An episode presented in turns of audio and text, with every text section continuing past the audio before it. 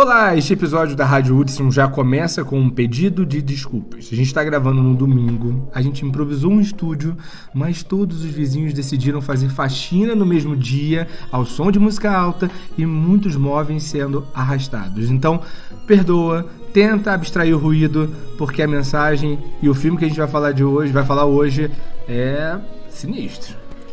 É um filme que a gente levou até pra terapia. A gente e eu, no caso. então fica que o negócio vai ser bom. Eu sou o Dalmon e é um prazer te acompanhar pra onde quer que você vá. Simbora.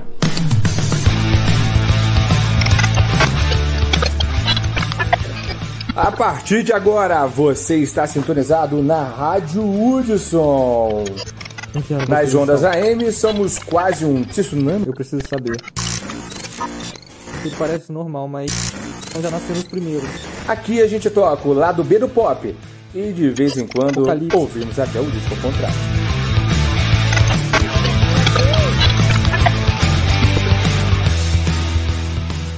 O nome do filme é Viveiro, gente. E eu já vi várias críticas na internet dizendo que é sobre a vida no subúrbio.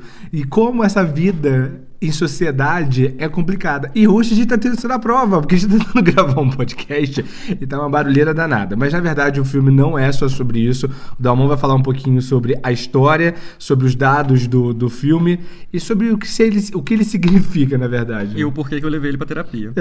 2019 foi lançado o filme Viveiro, do diretor. Eu sou péssimo com essas pronúncias de, nome de, de, de nomes estrangeiros, mas se escreve Lorcan Finnegan. Vamos fazer um negócio aqui com os nossos ouvintes da Rádio Hudson? Vamos. Vamos pegar agora todos os nomes em inglês, russo, coisa que a gente tem que ler aqui, e a gente vai ler exatamente como se lê em Eu português. prefiro. Vai, eu só embora. faço assim agora. O, é, o meu roteirista é Garrett Shanley.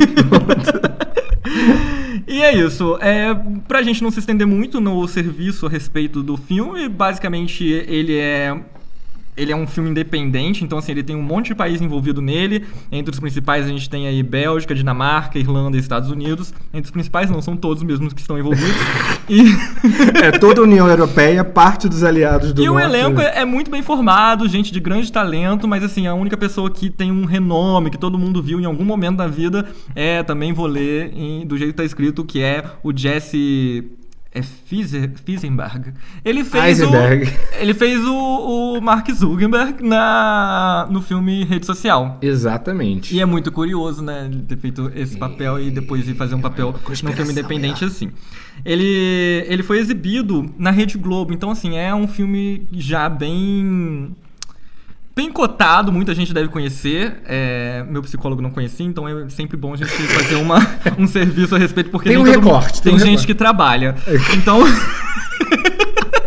Ele foi exibido no cinema do líder, num- numa quarta-feira da vida aí. Não no lembro BBB, qual... Cinema do Líder, tá, gente? É, o Cinema do Líder é um, é um quadro do BBB que é exibido, o mesmo filme que é exibido pro Líder é exibido na quarta-feira no Cinema do Que Líder. é super curioso, inclusive, esse filme ser exibido por... É, eu também achei. É, Bem, mas eu acho que o comentário no quarto do líder rolou sobre esse filme. É, é exatamente isso. Então eu vou contar um pouquinho da história. O Dalmon passou a ficha técnica do filme. Conta a história seguinte: de um casal, o Tom e a Gema, que eles estão à procura de um. De um apartamento, de uma, De uma casa, casa. nova, eles querem um lugar pra morar. E aí eles vão numa numa imobiliária, tipo, meio estranha, tem um cara muito louco, muito estranho. Ah, sabe aquelas figuras assim, bem Ele lembra um boneco de pitorei- ventríloco, na minha é opinião. Isso, exato. O Dalmon foi assim, cirúrgico. Ele parece um boneco de ventríloco. E aí ele convence então esse casal a ir visitar um condomínio que fica num subúrbio bem distante. Quer dizer, ele é aquele distante que dá pra ir tranquilão, mas é aquele distante que tipo assim, ah, só vou se morar aqui se eu tiver carro. Vamos falar da exatamente. realidade brasileira. Exatamente. Só que aí os caras chegam lá, a Gema e o Tom, esse casal, pra ver essas casas, acham tudo muito estranho. Sabe aquelas casas geminadas, gente, que é tudo uma igualzinha Ai, outra, que que, o. Dalmon adora, ele ama. O sonho dele é morar numa casa dessa, gente. E foi aí que eu levei pra terapia, porque eu senti uma sensação, gente, antes de continuar a história do filme, deixa eu contar essa parte que Olha é, o drama. Que ela é interessante. O filme eu levei pra terapia não foi exatamente pela história dele, a história dele é incrível, daqui a pouco a gente vai comentar. Mas a história dele torna ainda pior, né? É, mas não, não me assustou tanto, assim, não foi o que me fez levar pra terapia. O que me fez levar pra terapia é que eu tenho pavor de coisas padronizadas desde criança. Quando eu vi, por exemplo, o Eduardo de Tesoura, aquela abertura que os carros saem e aí mostra de cima a- aquela, aquela, aquele subúrbio com casas iguais. Inclusive, foi uma referência que a gente. Na hora que a gente Isso. tava vendo o filme, a gente Isso. pensou, gente, parece Tim Burton. isso. Esse tipo de lugar, não importa se o lugar é, é- é tipo Coab ou se é tipo casas super chiques de condomínios elegantes, não importa. Se for um lugar com casas padronizadas, me dá uma agonia fora do comum. E durante esse filme eu tive uma sensação de medo que eu não tinha muito tempo. Foi uma sensação de medo muito parecida com a da infância. Mas não pela história do filme, foi por ficar vendo esses padrões se repetir durante o filme. E aí eu tive que conversar sobre isso. Aí é o seguinte, esse casal vai lá visitar a casa, eles estão visitando a casa, do nada o, o agente da imobiliária desaparece, vai embora, mete o pé e deixa eles lá. Aí eles falam que, ih, homem doido, vou embora daqui também. Só que aí, querido, tá o problema. Não tem fim o lugar. Eles não conseguem sair, eles vão passando tudo sempre no mesmo lugar, volta pro mesmo canto. Quando eles sobem no telhado da casa, eles olham.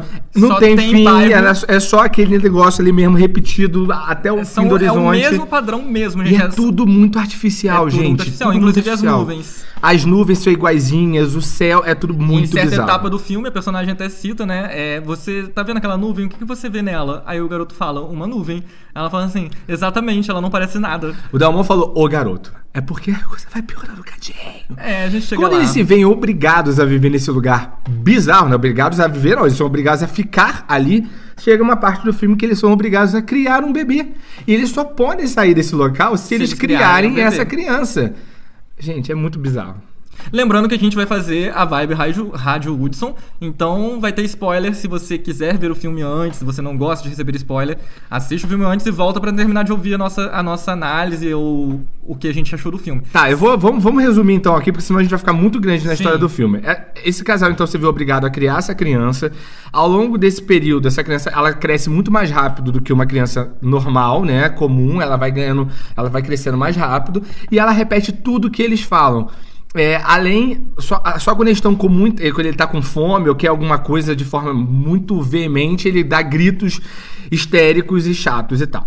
Mas E- não é um grito de criança comum, Não, tá, é. gente? É um Gente, grito, tipo, um parece barulho. é um alienígena, assim, tipo uma coisa bizarra. É, vazou de corpo. Esse assim, já é um spoiler bizarro. que a gente vai dar. A ideia do filme, pra quem vê bastante ficção científica, Parece a ideia do filme é de alienígena, né? O livro que eles pegam tem uma linguagem meio de alienígena. É. a- o pescoço do garoto faz uma, uma- um formato lá que você vê que é de alienígena. Parece que é um- é- é- são seres de outro planeta ou outra dimensão, ou que dominam dimensões que estão aqui fazendo uma, uma espécie de estudo comportamental do ser humano. É, isso é uma- o que a gente conseguiu avaliar, tá, gente? Isso não tá dito, o Não. roteiro do, do, do Garrett Chainley não fala o que que é, inclusive isso é super interessante, não necessariamente a gente tem que ter um roteiro circular, não necessariamente a gente tem que ter um encerramento com todas as pontas amarradas, não é isso que ele propõe. Na literatura e, e incluindo na literatura da dramaturgia, é muito importante a gente lembrar. é, Eu vejo muito as gerações mais recentes, elas muito interessadas em universos extremamente expandidos. Isso é acostumado com o Tolkien, acostumado com o Star Wars da vida do George Lucas. É, com o George Martin na vida. Que são pessoas que criam universos que são completos, cheios de muita coisa. Só que assim, tanto a literatura, quer dizer, a literatura e incluindo a dramaturgia, ela também tem a beleza na síntese. É quando você faz uma história muito bem amarrada, que traz uma mensagem muito incrível, mas ela não tem a necessidade de explicar tudo. É, fica pro, fica pro, pro, pro leitor, pro consumidor daquele texto entender. O texto aqui a gente inclui, então, é. O audiovisual. filme. É. Aí vamos lá, e resumindo, vamos chegar ao final do filme, quando eles conseguem. Aí no meio disso tudo, gente, o que acontece? O Tom, que é o, o, o pai lá, que acaba virando pai, né?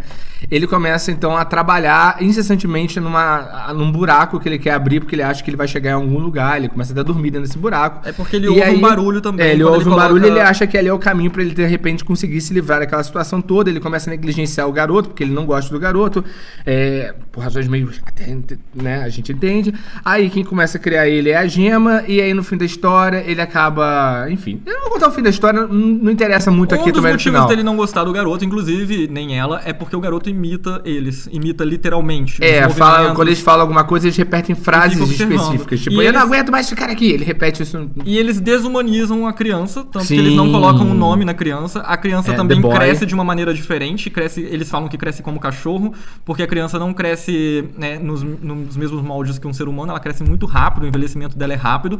Então eles não nomeiam e, e só chamam de um menino. Sim. E aí, vamos lá. Então, vamos, vamos, vamos pular o final do filme, que aí vocês veem, também não vai mudar muita coisa. Só acho que é importante, então, a gente começar a análise com essa ida desse casal que eles estão lá na vida dele, né? Que a gente chama de mundo comum. Ela dando a aula dela, ele fazendo o trabalho dele ali, papapá. Até que em algum momento ele se vê, então, num limiar que eles precisam tomar uma decisão madura.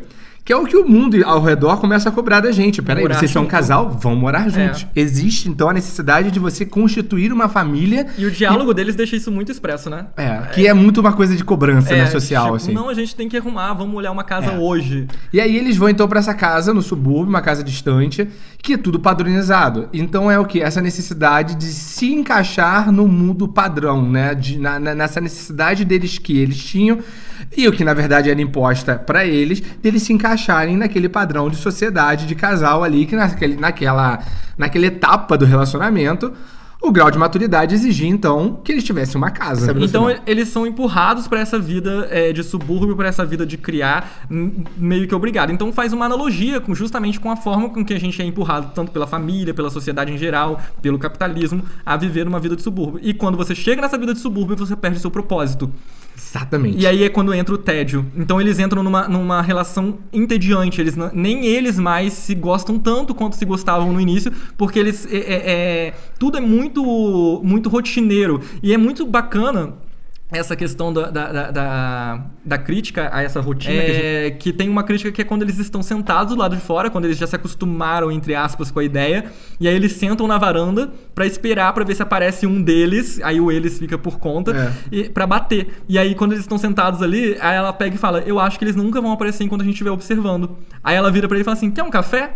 É, é, é uma coisa muito comum. É, né? e é até um, eles esboçam um sorriso ali, de, tipo, uma anestesia naquele período ali. Que o café, na verdade, representa atualmente muito essa questão do. da- da- Como é que é o nome? É- Anestésico mesmo, né? Anestésico, eu É. ia falar do combustível, era isso que eu queria dizer. Muito do combustível capitalista, né? A gente bebe café pra trabalhar, a gente bebe café de manhã pra ficar acordado pro trabalho. E umas cenas antes, na verdade, né, do que o Dalmon tava falando, ele, é- é- eles, eles representam ali uma fase que eu vejo isso muito acontecer, assim, ao meu redor, com, com amigos, enfim.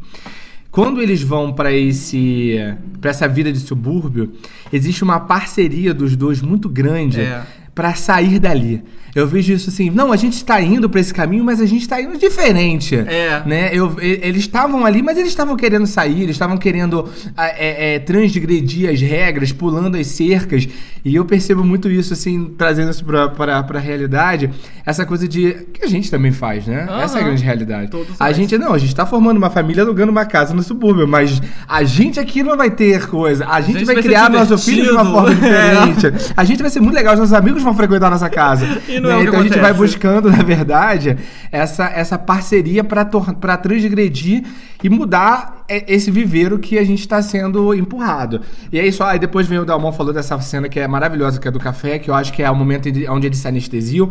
Logo depois vem a cena da criança, que aí eu acho que o filme tem um- um- um- uma, uma parte interessante nessa mudança, um arco co- começa aí, quando eles recebem então macete que eles são obrigados a criar essa criança. E assim, eu não lembro se eles deixam isso claro, mas pra mim parece que o casal não quer ter filho. Inclusive, uma das falas dela logo no início é, é, o, corretor pergunta se, se eles tinham filho, ela fala, não, eu não quero ter filho. Aí ele imita ela. Ah, eu não Ah, quero ter quero ter filho. filho. Porque Isso, é. a criança imita, essa espécie imitava o ser humano. Ele tem uma...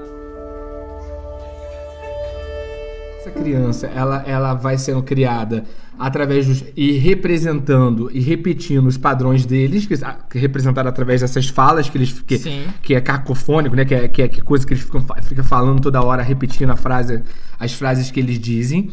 Há um distanciamento entre o casal, Isso. em que a mulher se vê obrigada a cuidar da criança e até cria uma certa afeição por ela, porque parece que só tem os dois. E o marido, né, o Tom, ele começa a trabalhar incessantemente do lado de fora e se afastar da família. E fazendo um buraco. E fazendo um buraco pra, se- pra se enterrar, né? Ele vai se enterrando ali, buraco É. cada vez mais profundo, aonde ele não consegue ter acesso, aonde ele é agressivo com a criança. Ele é agressivo com a criança quando a criança repete o que ele fala, isso É. é muito importante. A- a- Ele chama de a- o coisa. espelho ali né, É. dele incomoda ele, vê que ele tá criando alguém que é igual a ele, Sim. né? Ou que tenta ser igual a ele, e aí ele sabe que isso também traz com as frustrações, enfim, dele em volta. Então ele começa a trabalhar do lado de fora da casa, no quintal, nesse, nesse buraco, e a Gina começa a criar criança, né? Há muito contragosto, não era o que ela queria, mas em algum momento ela se colocou naquele papel de mãe, Isso. e a, como se o papel dela como Mas mulher não- fosse essa criação. Mas não aceitando ser mãe. Ela sempre deixou claro que ela não era mãe dele em todas as cenas que ela pôde. Antes da gente continuar falando sobre esse viveiro aqui, vai nos outros viveiros que a gente tem na vida. e nos siga nas redes sociais pra gente ter uma comunicação mais bilateral, pra apoiar também o nosso trabalho. Então, pra seguir a gente na própria Rádio Hudson, a gente tem o arroba Rádio Hudson com I Hudson lá no Instagram. E pra me acompanhar individualmente, que é onde eu tô mais ativo, é arroba DalmonCraft. Craft é de arte em- ou artesanato em inglês, e Dalmon é com U e N no final. DalmonCraft, arroba DalmonCraft, pra praticamente todas as redes sociais. Twitter, TikTok e Instagram. Ele faz dancinha em tudo. E pra me achar no Instagram, é só você me procurar lá, arroba Adson Ramos, A-D-I-S-O-N Ramos. E no Twitter, Adson Ramos 3, vocês me encontram também, mas eu fico muito mais ativo no Instagram, tem que mudar isso também, inclusive, tá? Vai lá, gente, sugere, fala qualquer coisa com a gente, vamos trocar ideia, vamos sair dos nossos viveiros. Bora continuar então nesse viveiro cheio de problemas que a gente até leva pra Assustador. terapia.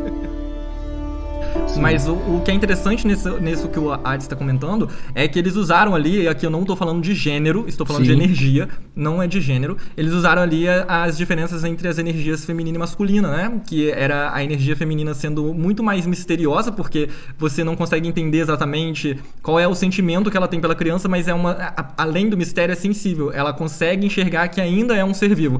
Ela viu essa criança sendo. é, sendo fora do comum, né? Quando ela vê o pescoço dessa criança pulando pra fora e, e virando um ET.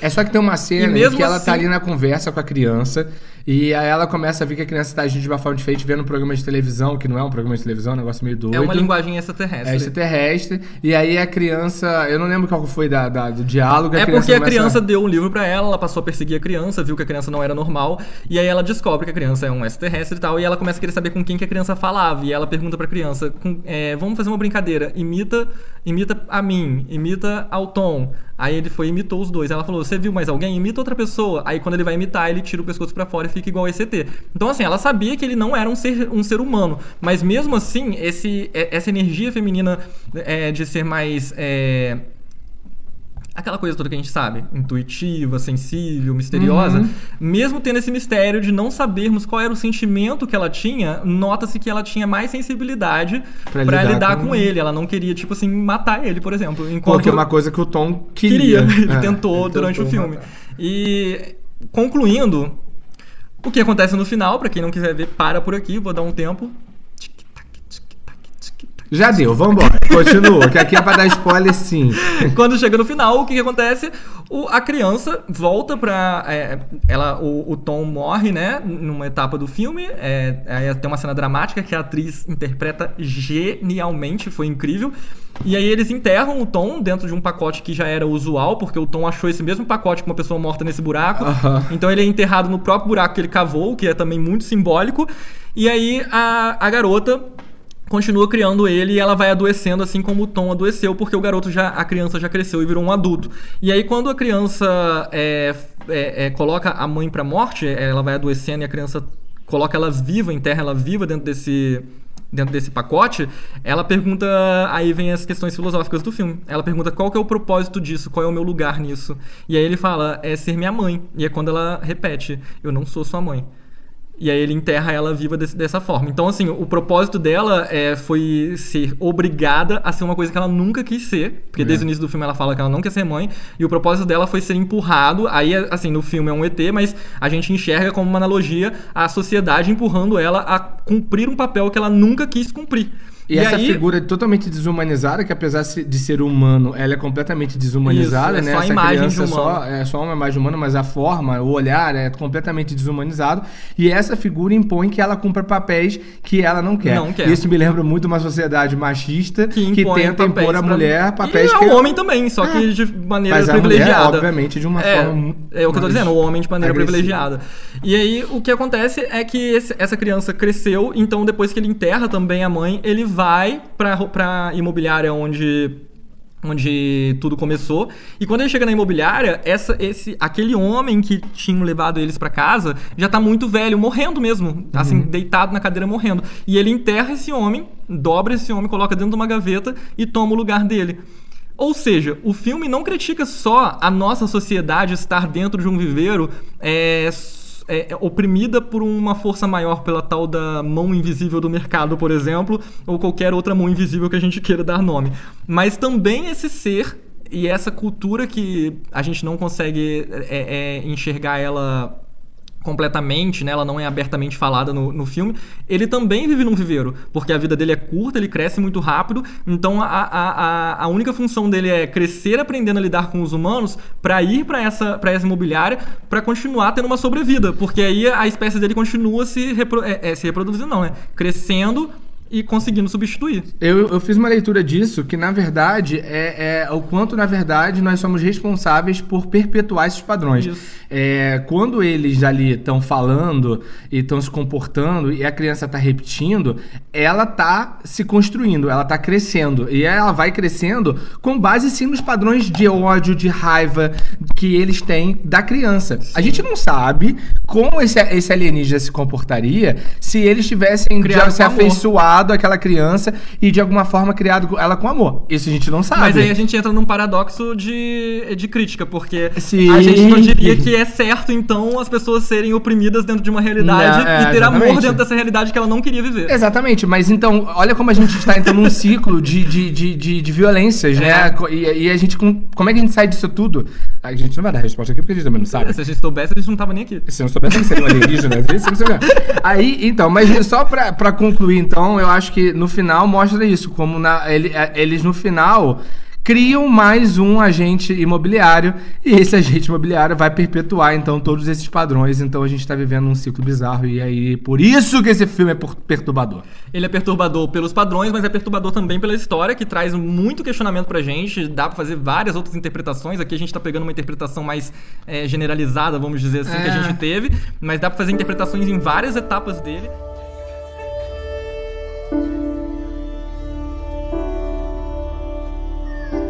Obrigado, querido ouvinte, pelos seus ouvidos de ouro até esse momento. Eu espero que você tenha ficado um pouco apavorado ou reflitão com esse episódio.